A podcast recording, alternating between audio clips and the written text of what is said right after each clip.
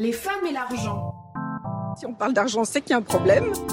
Parler d'abondance, c'est pas toujours très bien vu. Les gens bien élevés ne parlaient pas d'argent. Mom, I am a rich man. Bonjour Sylvie, bienvenue dans notre nouvel épisode. Comment vas-tu? Bah, Très bien, bonjour Vanessa.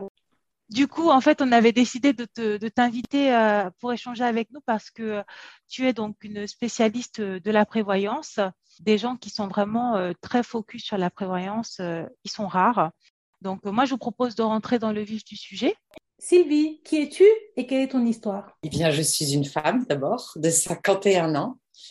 Et j'ai grandi à Amiens, dans, dans, un petit village à côté d'Amiens. J'ai eu la chance de pouvoir faire des études euh, dans l'école supérieure de commerce d'Amiens et hum, j'ai démarré ma vie professionnelle en tant que salarié. J'ai d'abord commencé dans la facturage, c'est du financement aux entreprises. Et j'ai ensuite euh, continué dans le conseil chez Accenture euh, et plus précisément dans dans le ministère des Finances. Et j'ai ensuite toujours en tant que salarié, pris autre, euh, une autre structure dans une association qui s'appelle l'Agence Nouvelle des Solidarités Actives pour lutter contre les exclusions en France. Les personnes pourraient les aider à faire de l'insertion sociale et professionnelle, notamment de lutter contre les exclusions financières. Et ma dernière expérience professionnelle, qui sera ma dernière jusqu'à la retraite, si, quelle qu'elle soit quand elle sera. Et eh bien voilà, maintenant, c'est dans ce métier euh, d'indépendant, en tant qu'agent euh, indépendant euh, qui s'occupe de prévoyance et de patrimoine. Quelque part, on a l'impression que le fil rouge de mon parcours, c'est l'argent, c'est la finance. Peux-tu nous expliquer ce qu'est la prévoyance? Alors, la prévoyance, comme dit le mot, ça veut dire prévoir. Alors, l'idée, c'est de prévoir les aléas de la vie sur des problèmes de santé qui peuvent nous arriver. Alors, ça peut être la maladie, ça peut être un accident, une hospitalisation, ça peut être des choses plus graves qui peuvent nous amener à être invalides. Ça, c'est quand on est plus jeune. Et puis, quand on est plus âgé, ça peut être la dépendance aussi, y penser. Et moi, je suis là pour protéger les revenus des personnes. Je ne m'occupe pas de protéger les biens. Qu'est-ce qu'on met en place pour protéger les revenus? Et également, ça peut être la complémentaire santé qui est plus connu de tout le monde. On a tous ce qu'on appelle une mutuelle. On, appelle ça mutuelle parce que souvent ça a été porté par des structures mutualistes, mais en fait c'est complémentaire santé le Et puis la prévoyance, c'est aussi prévoir quel revenu on va avoir quand on sera à la retraite, comment on va faire. Et on sait que c'est un petit sujet, 12 euphémismes, qui occupe nos gouvernements et pour lequel on est tous concernés en ayant réfléchi à vos questions, ce qui a guidé euh, mon parcours financier, j'ai été marquée à titre personnel par plusieurs événements dans mon enfance. Mon père avait monté un élevage, plusieurs, euh, plusieurs euh, élevages, et il a fait faillite. Donc très tôt, on a été confronté à des difficultés financières. Et je dis on parce que ça a été une histoire de famille il a, monté son élevage, j'avais 7 ans, il a fait, commencé à faire faillite, euh, ça a décliné financièrement, j'avais 12, 12, 13 ans. Et, euh, et, donc, on a été dans, les, vraiment bah, dans des difficultés financières euh, toute notre vie, parce que c'est pas quand on a déposé le bilan que tout s'arrête, il faut encore payer les dettes. Voilà, donc il a eu bah, une saisie sur ses salaires jusqu'à sa retraite. Voilà, donc une famille qui avait eu des petits moyens, des difficultés là-dessus. Et je pense que ça, ça, a dû m'imprégner sur le fait et le besoin de, m'intéresser à l'argent, pas comme un but, mais comme un moyen. C'est-à-dire, il faut, sécuriser les choses. Et dans mon premier métier, dans la facturage, eh c'était de financer les créances, le bas de bilan des entreprises. Mais moi, ce n'était pas ça qui m'intéressait le plus, c'était de comprendre le métier, de voir jusqu'où je pouvais financer pour accompagner le développement d'une entreprise mais pas non plus de manière exorbitante. Est-ce que ça va être solide? Est-ce que c'est viable? Et euh, d'accompagner bah, le, dirigeant, le DAF, dans, dans, dans ces démarches. Et donc, j'allais voir tous mes clients, toutes les entreprises, j'allais voir sur place comment ça se passait. Et donc, c'était, euh, j'avais vraiment ça à cœur. Et puis après, dans, dans mon métier dans le social, bah, j'ai vu des gens qui avaient rencontré des tas de difficultés. En général, c'est la loi des séries qui font qu'on cumule plusieurs difficultés financières et qui se trouvaient dans des situations bah, où il n'y avait plus rien et comment on peut améliorer les choses. Donc ça, ce qui m'a, ça m'a marqué, je pense, beaucoup. Et puis, euh, il y avait eu un autre euh, élément, un événement notamment. Parmi les amis, ben, on a tous, on perd des gens, on a des gens qui sont malades. Mais notamment, j'ai un ami qui avait fait suite de peau, qui a eu un accident de voiture à 22 ans. Et il a été tétraplégique. Je suis pétrie de tout ça dans mes choix professionnels, mais c'est aussi dans la manière dans laquelle je l'ai fait. Tu n'es pas la première personne que l'on reçoit qui a euh, vécu quelque chose de traumatisant dans son enfance. Euh, toi, du coup, c'était une faillite. Et, euh, et, je me rends compte au fur et à mesure que l'on crée ce podcast et que l'on reçoit les gens que, en fait, l'enfance, elle est presque importante. Tous les éléments traumatisant ou impactant, ça nous drive en fait en tant qu'individu. Et, euh, et, finalement, bah, moi j'ai même vu le lien entre la faillite euh, de ton père et euh, ton rôle d'accompagnatrice au départ dans la facturage, parce que c'est comme si tu pouvais apporter une aide que éventuellement financière que éventuellement ton père n'avait pas eu ou un accompagnement que ton, ton, père n'avait pas eu. Donc je trouve ça vraiment super inspirant. Euh, moi, ce que je voulais savoir, c'est que du coup, tu t'es retrouvé avec des gens qui étaient en difficulté euh, financière, mais c'était des gens d'une catégorie sociale quand même assez peu élevée.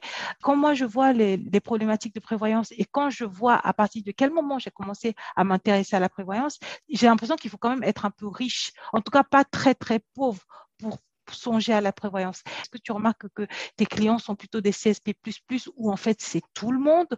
Tu as raison sur le fait que la prévoyance, il faut pouvoir se la payer. Donc, il faut quand même avoir un certain, un certain revenu. Mais on peut faire des choses à partir de 40 ou 50 euros par mois. C'est pas rien quand on n'a rien. C'est sûr, c'est énorme.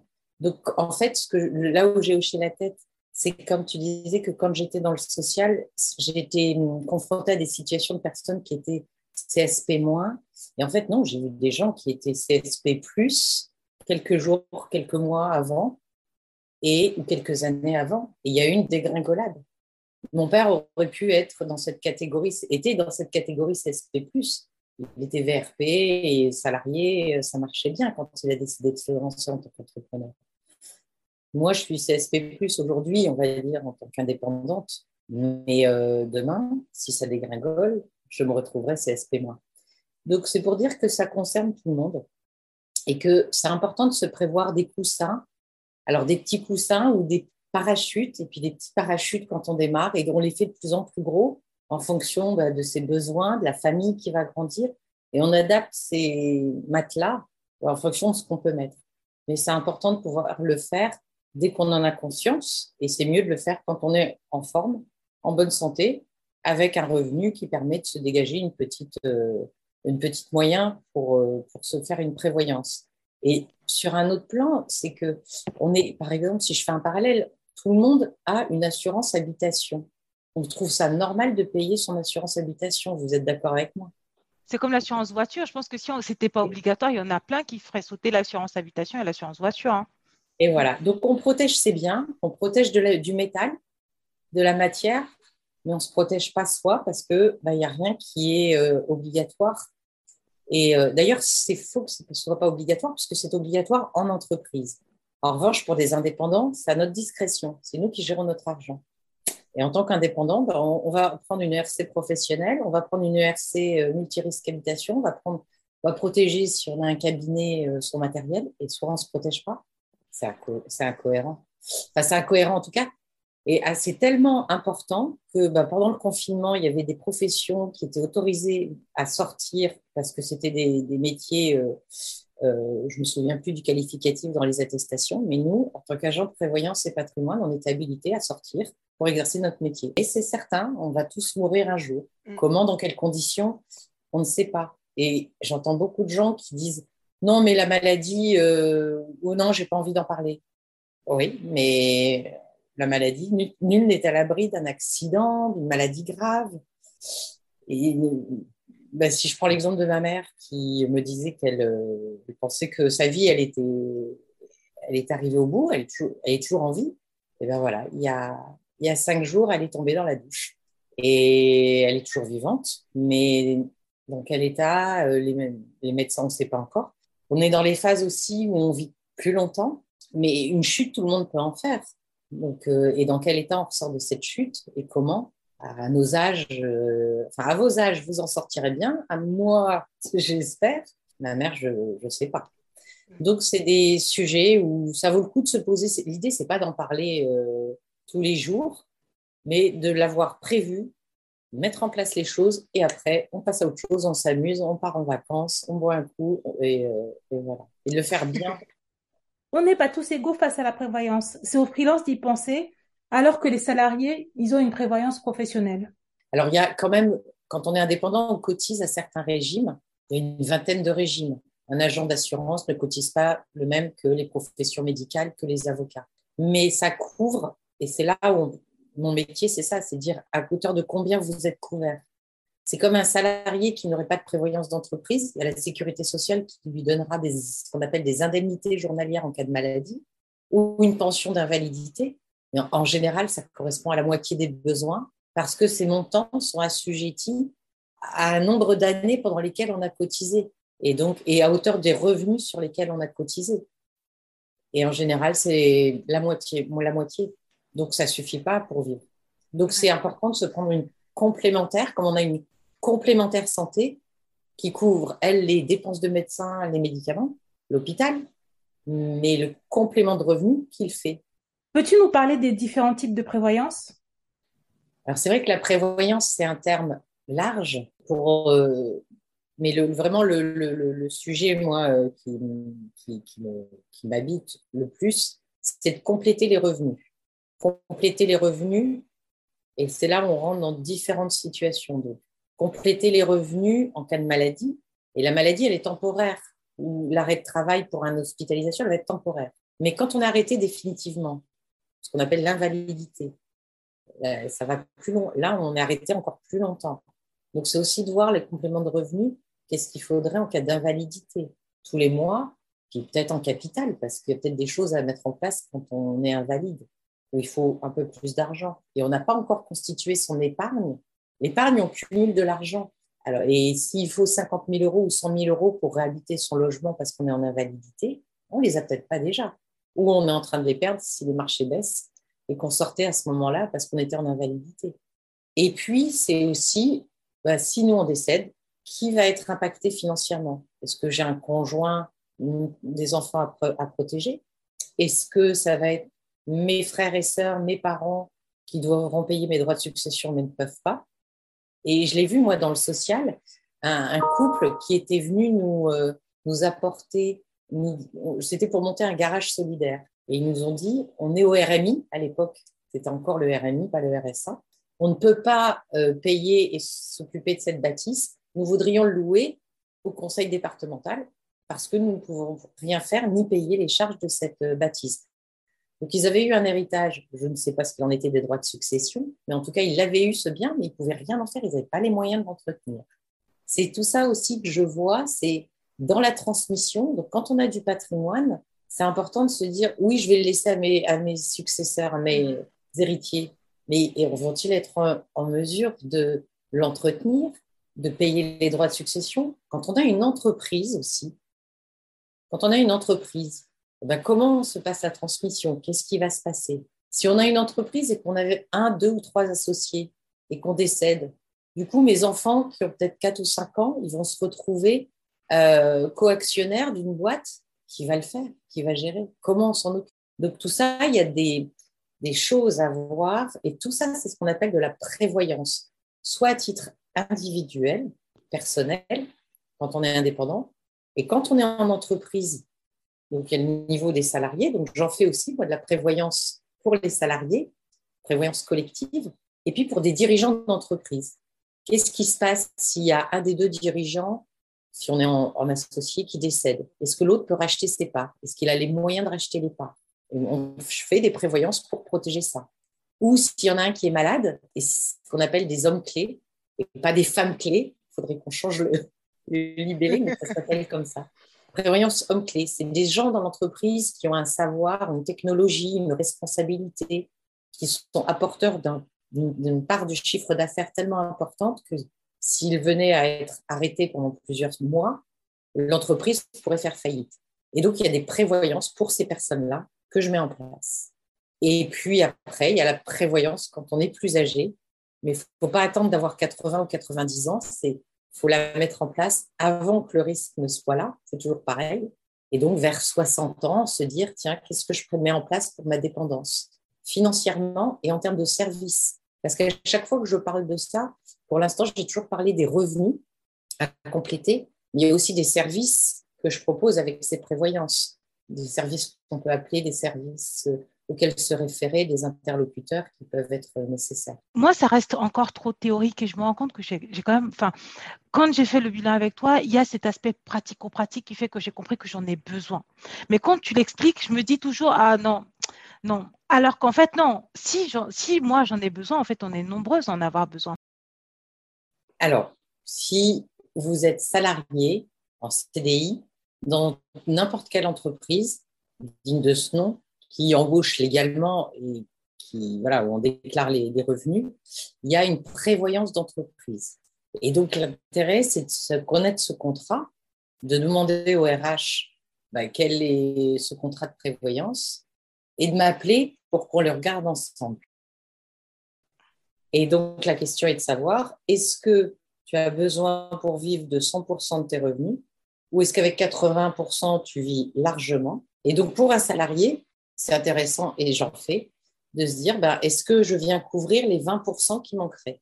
Et d'ailleurs, dans les professions, euh, dans les personnes salariées en collectivité, les prévoyances qui sont proposées par les collectivités locales ou l'État ne sont pas bonnes du tout, ne couvrent pas bien, ne vont pas jusqu'à 80%. Donc plutôt aux agents territoriaux ou aux agents d'État.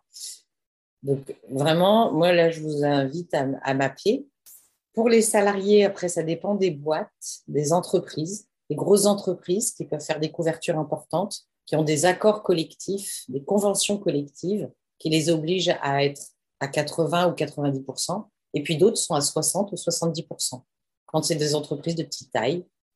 Donc, posez-vous la question, est-ce qu'avec 3 000 euros, ben, je vis bien aujourd'hui et je, et je peux vivre avec 50% de mes revenus? Et après, la deuxième question, pendant combien de temps je peux vivre avec 50% de mes revenus ou même 80% de mes revenus? Parce qu'on peut être malade, on a, une, on a le nez qui coule, on arrêté un jour, deux jours, mais si on a une maladie longue, c'est un mois, un an, deux ans, trois ans. Donc s'il manque 50% des revenus pendant trois ans, ben, s'il manque 1500 euros pendant trois ans, c'est l'équivalent de 54 000 euros. Et puis, si je peux plus du tout, du tout travailler, si je suis en invalidité, donc j'ai 30 ans, l'invalidité, pareil, on va dire qu'en moyenne, ça va être 50% euh, par la Sécu si on est salarié et 80% euh, avec une bonne prévoyance d'entreprise. Du coup, de mes 30 ans à mes 62 ans, je ne peux plus travailler. Il va me manquer 20% de mes revenus. Est-ce que je peux vivre avec 80% de mes revenus pendant 30 ans? À 62 ans, si je ne peux plus travailler, la sécurité sociale dira je vous passe à la retraite. Et pendant 30 ans, vous n'aurez pas cotisé pour votre retraite.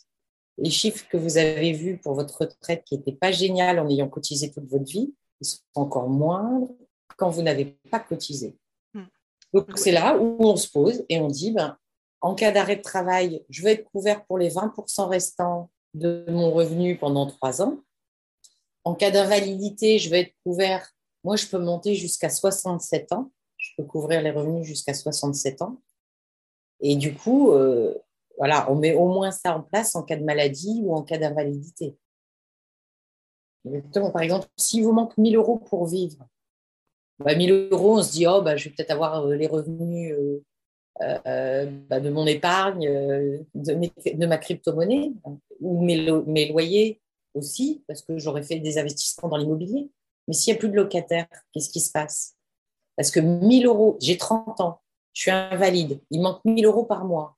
D'accord? Eh ben, C'est l'équivalent de 360 000 euros jusqu'à vos 62 ans qu'il faut combler. 360 000 euros. Ben, si à 30 ans, vous n'avez pas 360 000 euros devant vous, et ben moi, je ne les ai pas, est-ce que vous les avez? Ben, Je vous conseille de prendre une prévoyance. Avec, voilà, et on voit ce qu'on peut faire avec allez, une centaine d'euros par mois, on peut commencer à, à, voir les choses. Ça, c'est quand on est salarié. Alors, du coup, par mois, quand même, quand on est salarié, c'est énorme. Parce qu'il y a déjà quelque chose qui est prévu quand on est salarié. Mais du coup, si on n'est pas salarié, enfin, moi, je pensais que tu allais dire, en gros, le ticket d'entrée, c'est 100 euros. C'est quand même énorme.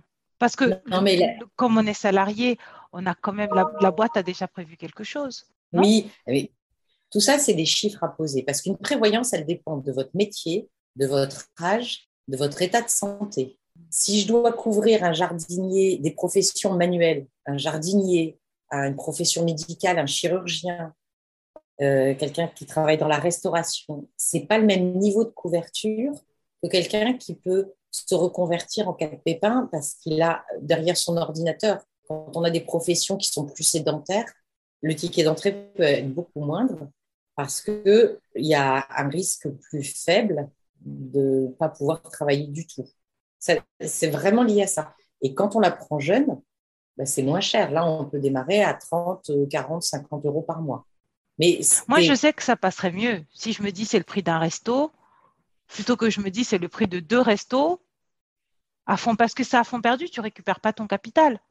Si jamais il se passe rien, si tu es quelqu'un d'optimiste, tu étais sûr qu'il allait rien t'arriver et qu'à la fin il t'arrive rien, tu peux te dire bon bah peut-être que j'ai pas fait le bon euh, le bon calcul, tu vois. C'était ça aussi une de mes craintes. C'est les principes des assurances euh, et des prévoyances. On assure euh, les biens. Oui, j'ai voilà, j'ai eu trois dégâts des eaux dans mon appartement j'étais bien contente d'avoir une assurance pour euh, couvrir tout ce qu'il y avait eu comme dégâts des eaux. Quand il y a un cyclone qui arrive euh, quelque part, euh, quand ça brûle, quand on a un accident de voiture, alors qu'on est très bon conducteur, mais c'est quelqu'un d'autre qui nous rentre dedans, ça arrive. Et eh ben, la maladie, l'accident qu'on peut avoir soi, ben, ça arrive aussi. Avec 50 euros, ben, si la personne me dit je peux mettre 50 euros pour le moment, on verra ce qu'on peut faire avec 50 euros. Mais au moins, on aura prévu, prévu quelque chose. Et en tant qu'indépendant, c'est pareil. Sauf que ce n'est pas 20% qu'il faut combler, c'est peut-être 50% ou 80% des revenus. Parce que par exemple, quand on est dans le conseil, on est affilié à ce qu'on appelle le régime de la CIPAV. Et la CIPAV, elle s'arrête de, de, vous couvrir au bout de 90 jours. Donc là, il y a la durée qui est à prévoir. Quand on est euh, s'il y a des artisans, euh, des commerçants qui sont affiliés au SSI, système des indépendants qui nous écoutent, bon, bah là, vous avez peut-être 50% de vos revenus pendant un an. Mais des maladies avec vos chutes, ça peut aller de 3 à 5 ans. Bah, moi, je vais jusqu'à 3 à 5 ans pour compléter. Soit les 50% qui va manquer pendant un an, soit les 100% qui va manquer pendant les 4 ans qui vont suivre. Est-ce que ça paraît plus clair avec moi, c'est beaucoup plus, euh, beaucoup plus concret euh, pour moi, en tout cas. Ben, on avait une question, je crois, sur la retraite qui était quels sont les enjeux entre prévoyance et retraite? Est-ce que tu peux nous en dire plus? Alors, au niveau de la retraite, moi, je l'inclus dans l'aspect, euh, ce que j'appelle la découverte sociale et le bilan social, parce que toute sa vie, on cotise à la retraite pour avoir une retraite. Et en effet, on découvre, quand on sort sur le site officiel de son relevé retraite et les projections dans les règles de l'État aujourd'hui, on découvre qu'en moyenne, quand on a été salarié, les salariés auront 50% de leurs 25 meilleures années. Donc, si pendant 25 ans, vous avez touché 3 000 euros à votre retraite, vous pourrez avoir 1 500 euros si vous avez bien tous vos trimestres, et je ne vais pas rentrer dans toutes les règles qui, sont nombreuses et qui vont être bousculées de toute manière par les réformes. Et pourquoi elles vont être bousculées? Parce que c'est un système qui a été mis en place après la guerre, à l'époque où il y avait quatre actifs pour un retraité qui vivait jusqu'à 65, 70 ans, 75 ans. Aujourd'hui, la retraite, on la prend toujours à 62 ans, mais on vit jusqu'à 95 ans. Et ce sont les actifs d'aujourd'hui qui cotisent pour les retraités d'aujourd'hui. Sauf qu'aujourd'hui, il n'y a plus quatre actifs pour un retraité, mais il y en a 1,5. Donc, il n'y a plus assez de gens qui cotisent pour payer les retraites. Donc, l'État, les, différents gouvernements qui se sont précédés et les prochains vont forcément enclencher des réformes sur la retraite. Donc la question à se poser est de se dire, qu'est-ce que je peux mettre en place moi personnellement aujourd'hui, quand je suis en forme, quand tout va bien, quand je gagne bien ma vie, pour prévoir une retraite plus confortable que celle que me donnera l'État. Et pas arriver euh, à 62 ans et, et, un jour et de se dire Ah, j'ai que 50% de mes revenus, comment je vais faire? 50% si tout a bien été. Parce que si on a été en invalidité, ce que je disais tout à l'heure, là, vous n'aurez pas 50%. Si vous avez eu des ruptures de carrière, si vous êtes parti à l'étranger, il y a plein de cas de figure qui vont faire que vous n'aurez pas euh, ces 50%. Et pour les auditeurs qui nous écoutent qui sont indépendants, ben nous, les indépendants, c'est plutôt 30 à 40% de nos meilleures années. On aura à la retraite et pas 50. Donc, moi, je dis, faisons une retraite par capitalisation. Et il y a plein de choses à faire. Qu'est-ce qu'on appelle une retraite par capitalisation? C'est de mettre de l'argent de côté, de faire des placements sur le plus sécurisé possible, quand même, qui vont chercher un peu de rendement, mais qui soient en partie sécurisés, pour pouvoir se faire un complément de revenus. Et à compléter avec de l'immobilier qui pourra assurer également des revenus complémentaires avec les loyers. En faisant tout le bilan patrimonial, cette fois, mhm. et non pas social, on va voir ce qui a déjà été mis en place pour équilibrer les natures des placements. Et en plus, il y a certains placements qui permettent d'avoir des avantages fiscaux. Mm. Je ne vais pas faire un cours sur la retraite, mais si vous le souhaitez, ça fera l'objet d'un prochain podcast.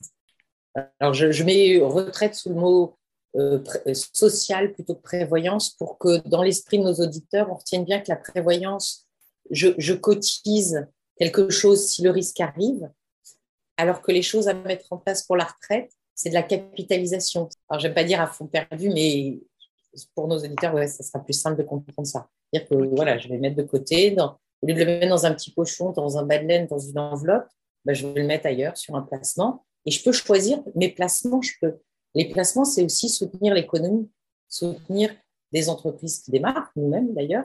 Et on peut dire, tiens, je veux plutôt soutenir l'immobilier, je veux plutôt soutenir l'immobilier de services pour des EHPAD, pour des crèches. Je veux plutôt soutenir des entreprises qui vont être dans l'environnement sociétal et gouvernance. Ce sont avec qui ont des investissements socialement responsables. moi, en fonction de, ce que les, les, les, personnes que je rencontre me disent, ce qu'elles veulent, on adapte aussi la nature des placements, les montants des placements à faire. Du coup, euh, Sylvie, concernant ton profil investisseur, euh, est-ce que tu peux nous parler de ton rapport à l'argent euh, tout d'abord? Alors, je vais parler de mon rapport à l'argent et de mon profil investisseur, mais dans ma profession, ce n'est pas mon profil qui compte, c'est le profil des personnes que j'accompagne. Donc, je suis, moi, les personnes que j'accompagne là où elles veulent aller. Quel est ton rapport à l'argent? Alors, c'est Sylvie l'écureuil, on va dire.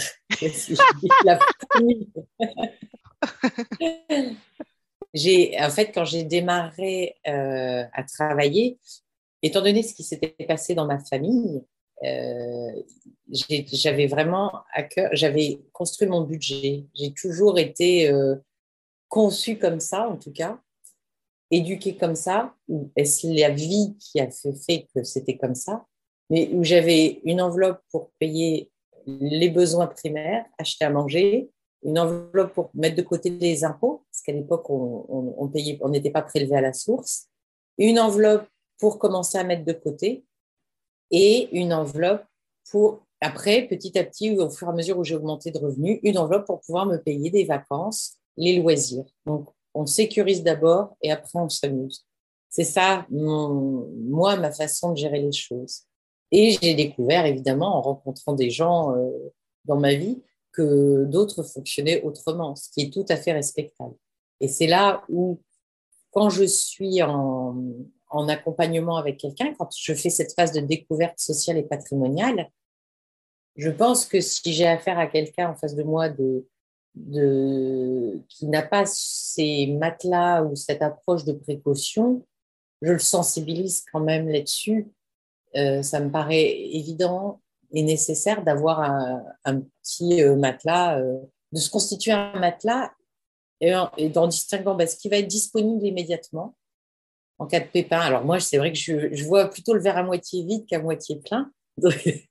mais voilà, se constituer un matelas en cas de pépin immédiatement disponible. Et puis après, on va aller faire le placement. Et là, je suis ce que les gens veulent. S'ils ont déjà fait des placements euh, très, euh, très très, ce qu'on appelle volatiles, là, je vais plutôt proposer quelque chose de plus sécurisé, qui va faire moins de rendement. Et inversement, si on a des gens qui, ont, qui sont sur quelque chose déjà de très sécurisé, je vais leur proposer, s'ils en sont d'accord, en expliquant les risques, qu'on peut aller sur quelque chose de plus, euh, de plus volatile. C'est les termes qu'on utilise dans le patrimoine. Alors moi, j'avais démarré euh, euh, très tôt avec assurance vie et puis un plan d'épargne retraite ancienne formule qui avait moins d'avantages que le PER, plan d'épargne retraite, nouvelle formule qui est sortie en 2019. Donc, j'ai sécurisé cette partie-là euh, avec les investissements, j'allais dire sécurisés, euh, sur des placements où il y a euh, plutôt 30, 30 à 20 en ce qu'on appelle en fonds euros. À l'époque, il n'y avait que des fonds euros. Maintenant, moi, je propose des fonds euro croissance qui sont sécurisés sur la durée, 10 ans ou moins, mais qui ont un rendement qui est deux fois plus important que le fonds euro. Je suis en train de basculer mon épargne sur ces fonds euro croissance, une cote-part sur le fonds euro croissance et une cote-part sur le, des unités de compte environnementales, sociétales et gouvernance, parce que moi, c'est vraiment ce qui compte pour moi. La planète, on est tous, on fait tous partie de la même planète et que c'est l'effet papillon. S'il y a quelqu'un qui va pas bien, s'il y a une partie du monde qui va pas bien, si les animaux ne vont pas bien, ben nous, on va pas aller bien. Si les plantes ne vont pas bien. Donc, je pousse ça, euh, je propose ça, et puis après, euh, chacun dispose. Mais moi, en tout cas, mes placements, ils sont dans ce domaine-là. Concernant les placements et les investissements avec le label socialement responsable, qu'est-ce que tu peux nous dire? Et alors, sur ce point, j'attire l'attention. Ben, c'est comme tous les labels. Euh, il y a différentes choses qui se cachent dessous. En moyenne, en général, quand les banques euh, font ce type de proposition, ce que j'ai vu jusqu'à présent, hein, c'est des investissements socialement responsables qui représentent 5 à 10% de la totalité du placement. Moi, quand j'en propose, c'est 80% du placement qui est environnemental, sociétal et gouvernance, avec un objectif que ce soit 100% d'ici 2024-25. Et je tiens à souligner que ce qu'on a placé jusqu'à présent sur l'environnemental, sociétal et gouvernance a les mêmes performances que le non-ESG. Les boîtes dans ce domaine-là, elles performent aussi bien. Et en plus, elles ont cette obligation de publier des rapports pour justifier de garder ce label et, les critères qui sont nombreux et contraignants, comme, quand on parle du bio, Hein, euh, voilà, c'est important, il y a plein de critères, c'est lourd. Et, ben non seulement ils l'assument, mais en plus ils le font avec la rentabilité qui va C'est dingue parce qu'on sent à quel point ton métier te passionne, parce qu'en fait tu fais même un cours de, gestion de patrimoine, même quand tu parles de ta gestion de, de l'argent. Bah, franchement, merci de ta générosité, merci de ton temps. Je pense que le monde a besoin de connaître les histoires des autres. Euh, en plus, tu as une belle histoire, tu as un parcours qui est euh, linéaire et rien que le fait que tu sois passée indépendante à, à 48 ans, en fait, parce que c'est ça, tu as 51 ans. J'ai 52, ouais, à 49, à 49, je suis passée. C'est ouf, tu vois. Donc, euh, c'est, tu as combien de personnes qui se diront, ah, ben non, mais c'est fini. Euh. Merci d'avoir écouté ce podcast. Si tu l'as apprécié, n'hésite pas à le partager à ton entourage. Si tu souhaites me soutenir, laisse-moi 5 étoiles sur les plateformes de diffusion et viens me parler, cela me fera très plaisir. Pose-moi des questions, laisse-moi des commentaires, ainsi j'aborderai des thématiques qui te concernent directement. Tu peux me retrouver sur mon site web, Instagram, ainsi que toutes les semaines via ma newsletter. Au plaisir de te retrouver pour de nouveaux épisodes. À bientôt. Bisous.